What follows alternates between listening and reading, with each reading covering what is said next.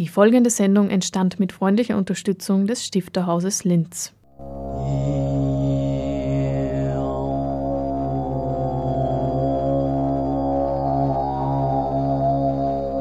Literatur im Radio.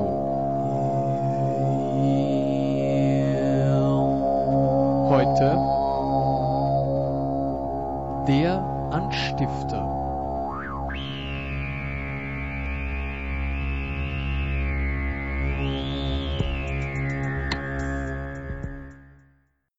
Hans Eichhorn hat gelebt im 10. Arrondissement in einer Wohnung am Quai de Gemap, das war eben die Straße, und die hat sich befunden direkt am Kanal Saint-Martin, der direkt unter ihm fließt. Und da beobachtet natürlich von da oben aus dem 10. Stock, der sitzt da eben in einem 16 Stockwerke hohen Gebäude, in, in, einer Wohnung, wo er sich einquartiert hat, äh, schaut er immer wieder runter auf, diese, auf diesen Kanal, wo, wo eine Brücke sich befindet, die man ausschwenken kann, damit dann die Schiffe durchfahren. Und er sieht natürlich auch ganz Paris. Es ist wie, wie, ein Vogelblick, also die Vogelperspektive auf ganz Paris. Er sieht von da oben auf den Eiffelturm, er sieht Notre Dame, er sieht den Dom die Invalid. Also äh, man sieht einfach ein richtiges Panorama der Stadt. Das passt natürlich auch wunderbar zu dem, was er da immer wieder beschreibt. Und es gibt eben immer wieder diesen Wechsel von diesem Blick von oben zu dem wirklich Hinaustreten in die Stadt. Und da gibt es eben auch einige Fotos von Josef Gruber, die das dann auch noch einmal visuell zeigen. Das ist auch eine ganz schöne Ergänzung. Zu hören ist Claudia Lehner, wissenschaftliche Mitarbeiterin im Stifterhaus und neben Petra Maria Dallinger eine der Kuratorinnen der Hans Eichhorn Ausstellung, die Anfang Juli im Stifterhaus eröffnet wird. Willkommen beim Anstifter auf Radio Froh. Hans Eichhorn in Paris, eine Metropole, die der Autor und Künstler Hans Eichhorn mit dem Philosophen Walter Benjamin und dem Künstler Wolls gemeinsam durchstreift. Hans Eichhorn hat damit ein ganz eigenständiges und doch seiner Arbeitsweise entsprechendes Kunstprojekt umgesetzt und er zeigt uns, wir lesen uns immer selbst. Eichhorn, der Literat und Künstler, jetzt im Anstifter vorgestellt von Claudia Lehner. Ja, Hans Eichhorn hat äh, im Jahr 2010 ein Projekt begonnen. Das wurde finanziert von der Stadt Linz im Rahmen der Linz Export-Reihe. Und zwar ist er für vier Wochen nach Paris aufgebrochen im Frühling, um sich eben diesem, diesem Projekt, er nannte es Pariser Bildpostpassagen, zu widmen. Teil dieses Projekts war, Bildpostkarten, die er selbst gestaltet hat, ans Stifterhaus zu schicken, in Persona an die Regina Pinter, die damals eben oder wie heute den Veranstaltungsbereich, also das Literaturhaus geleitet hat. Und das Besondere daran war, dass er zum einen diese Bildpostkarten eben selbst verfertigt hat. Das waren in der Regel ca. 20 mal 30 Zentimeter große Karten, die er aus Wegwerfmaterialien gewonnen hat, also meistens aus Verpackungsmaterialien, aus Cartoons. Das heißt, er ist täglich die Altpapiercontainer im Umkreis seiner Wohnung abgegangen und hat dieses Material da rausgefischt und hat es dann beschnitten, beklebt, bemalt, übermalt. Dann gibt es wieder Löschvorgänge, um Struktur zu generieren. Das war so ein typischer Vorgang bei ihm. Und auch beschriftet, beschrieben und dann eben abgeschickt. Also auch immer der tägliche oder der mehrmals vorgenommene Besuch des Postamts oder der Postämter. Und das Besondere war auch, dass diese Texte, die draufstehen, die sind nummeriert, also sind insgesamt 117 Karten gewesen. 116 sind erhalten, also eine Karte ist verloren gegangen. Die, diese Texte dafür wurden eben schon im Vorhinein verfasst, wie ich dann festgestellt habe. Es gibt nämlich zwei Notizbücher, die er in dieser Pariser Zeit beschrieben hat und die sind in seinem Vorlass eben enthalten, den wir im Archiv aufbewahren. Und da waren diese ganzen bereits mit Nummern versehenen Texte schon vorher verfasst drinnen. Er hat sie leicht abgewandelt, aber in den allermeisten Fällen waren, waren die eben schon die originalen Texte, wie sie auf den Postkarten draufstehen.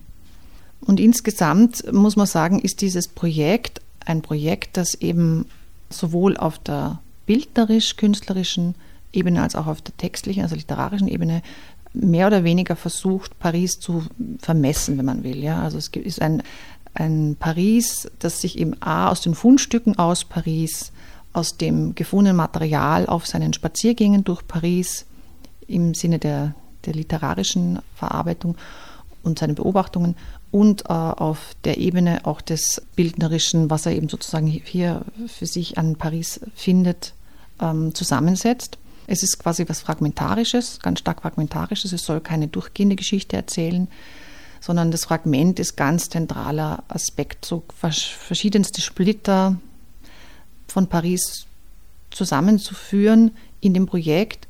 Und das Ganze ergibt quasi wie ein Kaleidoskop ein Gesamtbild dieses Paris, wie er es erlebt hat in, dieser, in diesen vier Wochen. Du sprichst diese Fragmente an, im Hintergrund aber doch der Plan, wo diese Textpassagen schon von Hans Eichhorn produziert worden sind. Auf der einen Seite diese künstlerische Collagenarbeit, auf der anderen Seite sitzen wir aber auch neben dem Passagenwerk von Walter Benjamin, der bei Hans Eichhorn auch eine große Rolle spielt, auch im Titel Postkartenpassagen. Ja, der Walter Benjamin war einer der beiden sozusagen Personen, die ganz eng mit dem Projekt verbunden sind, auf die er sich bezogen hat. Es war eben der Walter Benjamin mit dem Passagenwerk und auch der Künstler Wolfs. Das war Alfred Otto Wolfgang Schulze, ein französisch-deutscher Fotograf, der eben lange Zeit in Paris gelebt hat und auf dessen Spuren er sich unter anderem eben bewegt hat. Und vielleicht bleibe ich ganz kurz noch bei diesem Wolfs. Das ist vielleicht noch vordergründiger, weil das ist auch extra und explizit erwähnt worden in seinem Antrag für das Reisestipendium der Stadt Linz, dass er sich eben, wie gesagt, auf seinen Spuren bewegen möchte. Er versucht äh, eben auch einige dieser Spuren zu ergründen oder zu fassen. Er besucht den äh, Friedhof, den Cimetière Père Lachaise, wo Wolfs Grab sich befinden soll, aber er findet es nicht.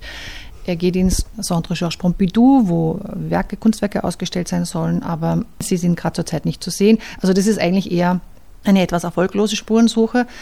Aber es geht natürlich um eine grundsätzliche Haltung dieses Wolls, die ganz zentraler Impetus ist. Und zwar deshalb, weil Wolls in dieser seiner Phase, der war während des Zweiten Weltkriegs 1939-40 interniert, äh, und hat in dieser Zeit sehr kleinformatige, aber sehr, sehr ja, bewegende, berührende, Eichhorn, glaube ich, berührende Zeichnungen gemacht und hat anscheinend dieses Diktum verfasst, dass es möglich sein soll, die ganze Welt in einem handtellergroßen Format abzubilden, durch diese ganz kleinformatigen Bilder. Und das ist sozusagen auch der Hintergrund dieser Bildpostkartenprojekte. Das ist ja nicht das einzige gewesen, das Eins Eichhorn gemacht oder unternommen hat. Es gab mehrere Bildpostkartenprojekte. Einfach eine Möglichkeit, dieses Medium zu finden, um auf relativ kleinem Format eine ganze Welt abzubilden, einen ganzen Kosmos abzubilden. Und zu diesen Bildpostkartenprojekten sage ich vielleicht noch ganz kurz äh, vor, äh, vorausschickend, es gab eben schon ein lange Zeit vorher existierendes Bildpostkartenprojekt mit Richard Wall. Das hat 1996 begonnen und hat sich eigentlich fast bis an sein Lebensende erstreckt. Also das war eben eine Bildpostkartenkorrespondenz über viele Jahre, die aber eben wechselseitig war, auch weil Richard Wall eben auch eine Doppelbegabung war, also sowohl literarisch als auch bildkünstlerisch gearbeitet hat. Dann gab es andere Bildpostkartenprojekte, etwa an den äh, Max Bläulich, das sogenannte Mollpro-Projekt, dem hat er eben aus leeren Milchpackungen gefertigte Postkarten geschickt über mehrere Jahre.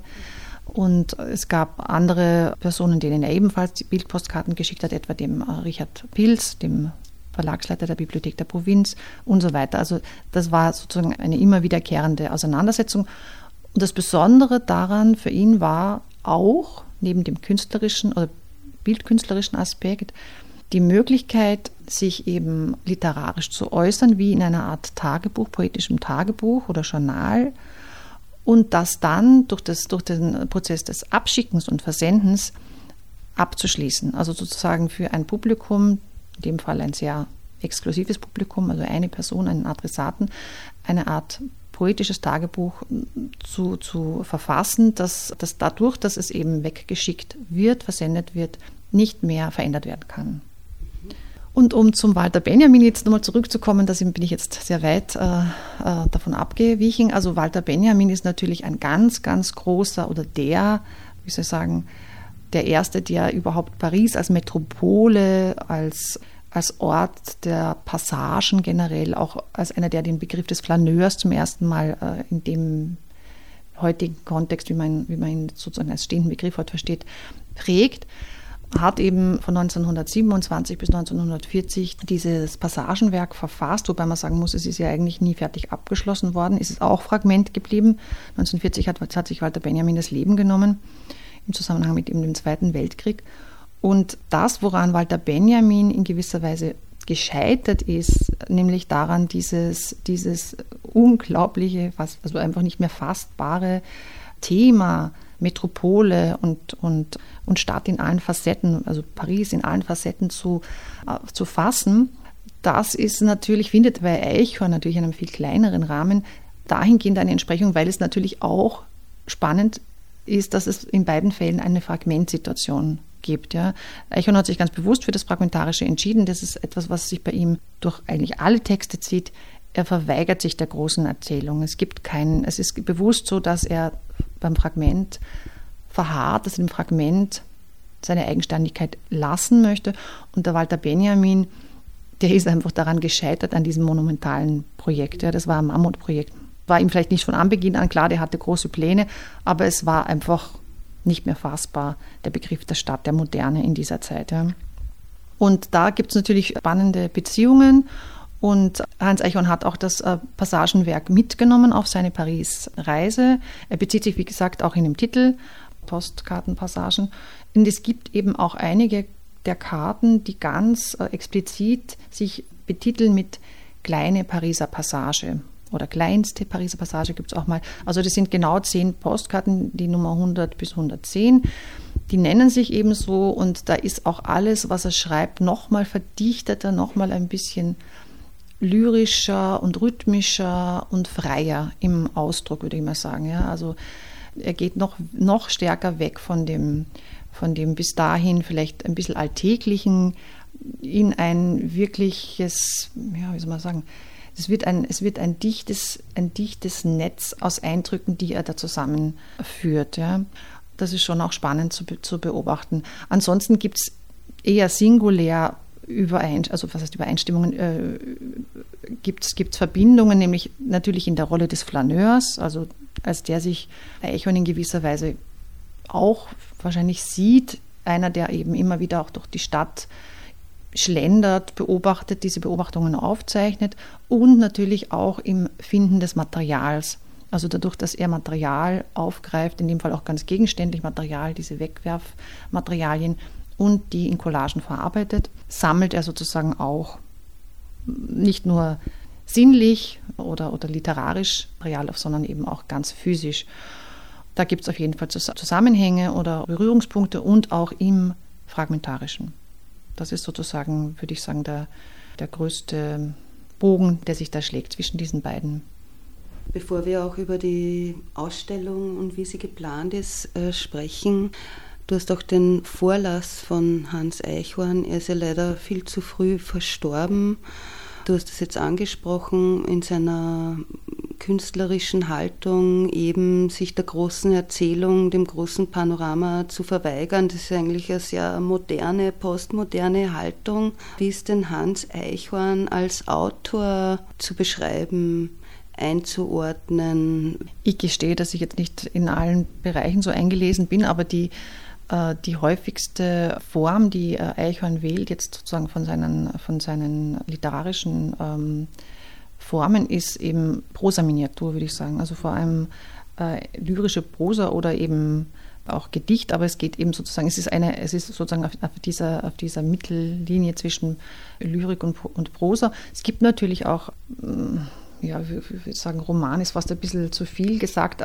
Natürlich gibt es sogenannte Romane auch, der Zirkus Wolz, auf den wollte ich jetzt schon nochmal eingehen, ist zum Beispiel ein Buch, das sich Aufnahme und Projektion im Untertitel nennt und das auch jetzt speziell für dieses Projekt sehr spannend und interessant ist, weil er sich äh, auseinandersetzt mit dem vorhin schon genannten Wolz, diesem Künstler, diesem äh, Alfred Otto Wolfgang Schulze. Und das Besondere daran äh, habe ich zum Beispiel beim Lesen dieses Buchs empfunden, ist dieser unglaublich skrupulöse Angang, also sich dieses sehr vorsichtige Annähern an die Person Wolls. Es ist so, dass er sich eben äh, mehrerer Biografien bedient hat, äh, um dieses Buch zu schreiben, aber es ist überhaupt keine Biografie im klassischen Sinn, das wollte er auch ganz bewusst nicht schreiben. Es ist auch wieder eine Art Collage, die da in diesem Buch vor sich geht. Einerseits nähert er sich eben der Figur Wolls, indem er unterschiedliche Annahmen oder Behauptungen, die in diversen Biografien zu Wolls oder in, in auch ähm, Überlieferungen zu Wolls, zu dieser Person gemacht werden, indem er die in gewisser Weise in Frage stellt. Und zwar tatsächlich, also wörtlich gesehen in Frage stellt, indem er immer wieder neue Fragen stellt an diese Aussagen. Und durch dieses immer wieder neue Fragen und Umkreisen der Person plötzlich eine ganz neue Sichtweise eröffnet. Das ist sehr, sehr spannend. Und auf der anderen Seite ist es eben durchbrochen, der Text, mit ganz anderen, ganz anderen Themen. Es gibt sozusagen eine Art persönliches Tagebuch Hans Eichhorns, das er eben beginnt, das auch sehr viele Lebensfragen an sich und an die Welt sozusagen stellt. Und dann zitiert er teilweise sogar aus dem Tagebuch seiner Tochter, aus, also ein Kindertagebuch, ja, die viel über die Schule schreibt und so weiter. Und findet aber in diesen, in diesen Aussagen eine Allgemeingültigkeit, wo, wobei er immer vom einen aufs andere schließt und sozusagen, das ist, klingt jetzt natürlich jetzt sehr ähm, komplex, aber es, es ergibt, je, je mehr man sich auf diesen Text einlässt, plötzlich eine ganz eigene Dynamik und einen eigenen Rhythmus. Und äh, es ist ein ständiges Montieren und Demontieren, Montieren und Demontieren. Oder auch eine Art Umkreisen, also hat was von einem Karussell, ja, würde ich sagen.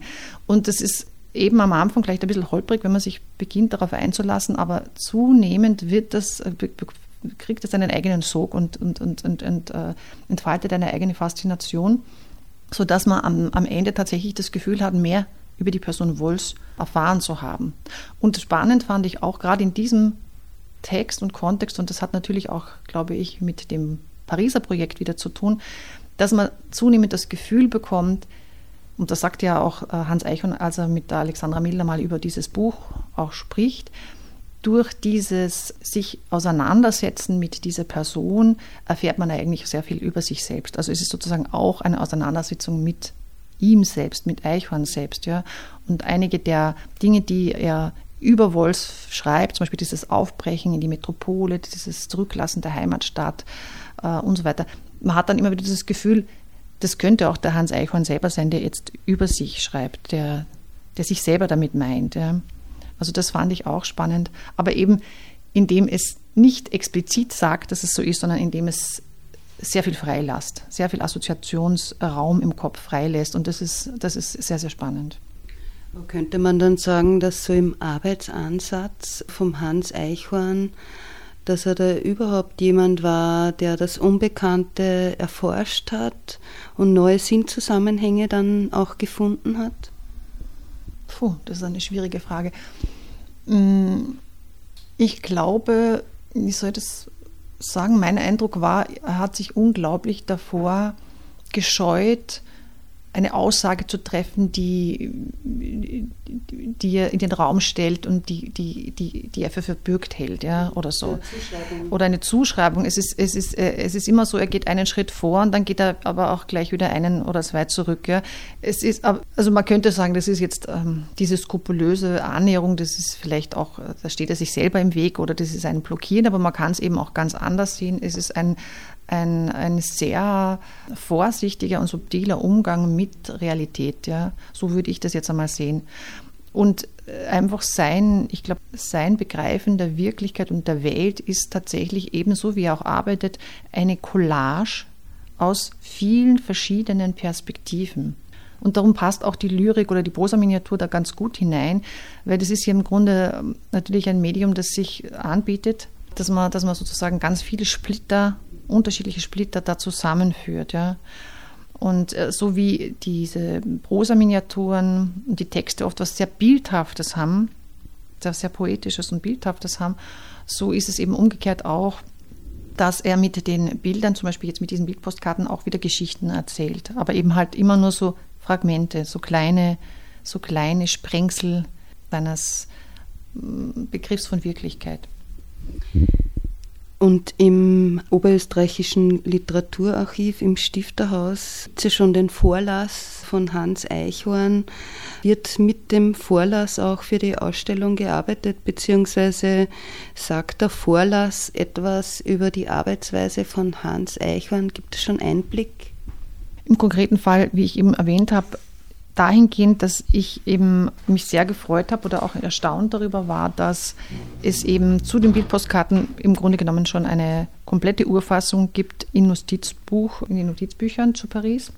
Das gibt natürlich was Preis von seiner Arbeitsweise, weil man würde vermuten, oder ich, ich hatte zunächst vermutet, vor allem wenn man diese, diese Schrift liest, die ja ein bisschen, also die ist ja krakelig und teilweise fast unleserlich ist, ja, das ist etwas, was jemand sozusagen unmittelbar vom Eindruck Paris gefangen genommen auf, aufs Papier geworfen hat. Und das hat sich überhaupt, also das war eine vollkommen falsche Annahme. Ich habe natürlich dann auch, es gibt ein Rampeporträt zu Hans Eichhorn, das die Alexandra Milner herausgegeben hat. Da gibt es ein langes Interview, wo er sich eben auch genau zu diesem Pariser Bildkostkartenprojekt äußert. Und auch da hat er das ohnehin auch schon mal sozusagen zu Protokoll gegeben, dass es eben diese Texte schon vorher gab, dass er die erst später, das passt auch wieder eher zu dieser Idee des Tagebuchs, zu, dem, zu der Idee eines, wenn man, so, wenn man so will, poetischen Journals. Das war jetzt natürlich für uns relevant, weil das einfach sich ergeben hat im Zusammenhang mit genau dem Projekt. Ich habe einfach geschaut, gibt es was aktuell zu dieser Zeit, zu dem Projekt, was man auch jetzt zeigen kann. Also wir zeigen die Notizbücher auch in einer Vitrine, was sozusagen sich ergänzt. Aber was natürlich spannend ist, ist dieser unglaublich große Anteil an Korrespondenzen. Also das war eben, wie gesagt, ein großer, ein großer Teil, der, der unmittelbar auch mit seiner Arbeit zusammenspielt ja, und sich ergänzt. Aber ich gestehe, dass ich mit den anderen Werken mir jetzt im Detail nicht befasst habe. Im Kontext dieser Korrespondenz und Postkarten, einerseits ist es dann immer abgeschlossen, wenn man das abgeschickt hat, andererseits bleibt es aber Dialog irgendwie. Mhm. Und die Ausstellung eröffnet ja Anfang Juli im Stifterhaus. Jetzt ist die Frage, kannst du da ein bisschen einen Einblick geben, einen Ausblick, wie die ästhetische Gestaltung von der Ausstellung aussehen wird? Wer wird die Ausstellungsarchitektur machen? Die Ausstellungsgestaltung macht der Gerold Tagwerker und die Ausstellungsgrafik Gerhard Spring, der auch die Grafik für den Ausstellungsbegleiter übernommen hat. Also es gibt einen Ausstellungsbegleiter, in dem auch alle Postkarten die Bildseite der Postkarten abgebildet ist und die Texte, die wir transkribiert haben, abgedruckt sind. Und die Ausstellung selber wird recht schlicht daherkommen. Das heißt, es gibt eine ganz lange Reihe durch den großen Raum, den großen Galerieraum. In dem Zentrum stehen die Postkarten, genau, also wird eine nach der anderen abgebildet. Es geht sich schön aus mit diesen 116 oder 117 Stück. In einem Fall gibt es eben eine Leerstelle, da wo es verloren ging. Da haben wir allerdings immerhin den Text gefunden jetzt ja, der durchs Notizbuch da ist. Und wenige Kommentare, ein zwei Vitrinen wahrscheinlich, wo wir eben vor allem den Zirkus Wolz zeigen, das Passagenwerk, einen Katalog zu Wolz, den, der aus dem Besitz Eichhorns äh, stammt, ein Typoskript aus Zirkus, also zu Zirkus Wolz mit ähm, handschriftlichen Überarbeitungen. Also einfach alles, was sozusagen zu diesem engeren Themenbereich gehört. Und ansonsten ist es eine ganz schlichte und zurückhaltende Ausstellung. Da spricht mehr oder weniger vor allen Dingen das Werk selbst. Und es ist Sommer und jeder kann von seinem eigenen Paris träumen. Genau, so ist es. Ohne in die Ferne zu schweifen, genau. Mhm. Vielleicht erwähne ich noch ganz kurz einen letzten Aspekt, das ist uns auch aufgefallen. Also diese, diese, diese Texte, obwohl sie ja an eine Person gerichtet sind, in dem Fall tatsächlich personalisiert an Regina Pinter, sind eigentlich nicht an einem Austausch adressiert. Es gibt auch nie eine persönliche Frage, die sich an die Adressierte richtet oder so. Wenn, dann sind das tatsächlich eher Fragen an sich selbst, die er an sich selbst stellt. Also eben wirklich nochmal mehr dieser Tagebuchaspekt. Und das ist mir eben nochmal ganz bewusst aufgefallen beim, beim Lesen. Also es war nie, nie ein Interesse an einem wirklichen Austausch da. Ja. Das ist sozusagen eine formale, eine eher formale Komponente gewesen.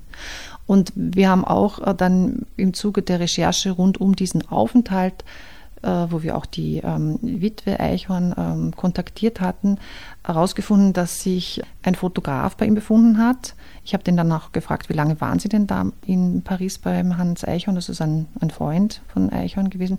Der war eine ganze Woche bei ihm und es wird ganz am Rande irgendwo erwähnt. Das ist der Kompagnon, der hat auch Fotos gemacht in der Zeit, deswegen hat diese, es werden auch zwei Fotos zu sehen sein in, in dem Begleiter. Aber eben genau diese Dinge, die, diese alltäglichen Dinge, auch die Familie besucht ihn dann, also Frau und Sohn, das wird eigentlich alles ausgespart. Also man würde ja denken, da geht einer als der einsame Flaneur durch die Stadt und es ist sozusagen was ganz äh, Exklusives und dadurch hat sich das Bild natürlich auch ein bisschen als ein anderes dargestellt. Ja. Also man hat gemerkt, okay, da waren teilweise sogar Personen bei ihm auf Besuch oder haben ihn begleitet. Das, das passt natürlich nicht in dieses Bild, das man sich da von dem einsamen Paris-Erforscher macht. Aber es stört trotzdem nicht. Also es war für uns ganz lustig, dass man eben gemerkt hat, auch da ist natürlich ein bisschen ich will jetzt nicht sagen Inszenierung dabei, aber ganz bewusste Entscheidung, genau. Also das, das war fand nur interessant, dass es sozusagen eben da auch noch, damit hatte keiner gerechnet, das haben wir nicht vermutet. Und wir, wir zeigen jetzt diese ganzen äh, Fotos, die Josef Gruber, so heißt der Fotograf, gemacht hat, die zeigen wir in einem Durchlauf wie, wie Dia, wie ein Dia, also wie ein Dia-Projektor auch. Dann, dann gibt es da oft, sind auch viele Eindrücke einfach der Stadt von äh, Werbungs, Werbungen, die man sieht oder einfach manchmal auch unscharfe, wie soll ich sagen, so Straßenfotografie, ja, also die einfach in Summe das Bild vielleicht nochmal verdichten. Das war Claudia Lehner im Interview über das Kunstprojekt von Hans Eichhorn, die Pariser Bildpostpassagen. Eröffnet wird die Ausstellung, bei der das Kunstprojekt Eichhorns präsentiert wird, am 5. Juli um 19.30 Uhr im Stifterhaus vom Mikrofon verabschiedet sich Pamela Neuwirth.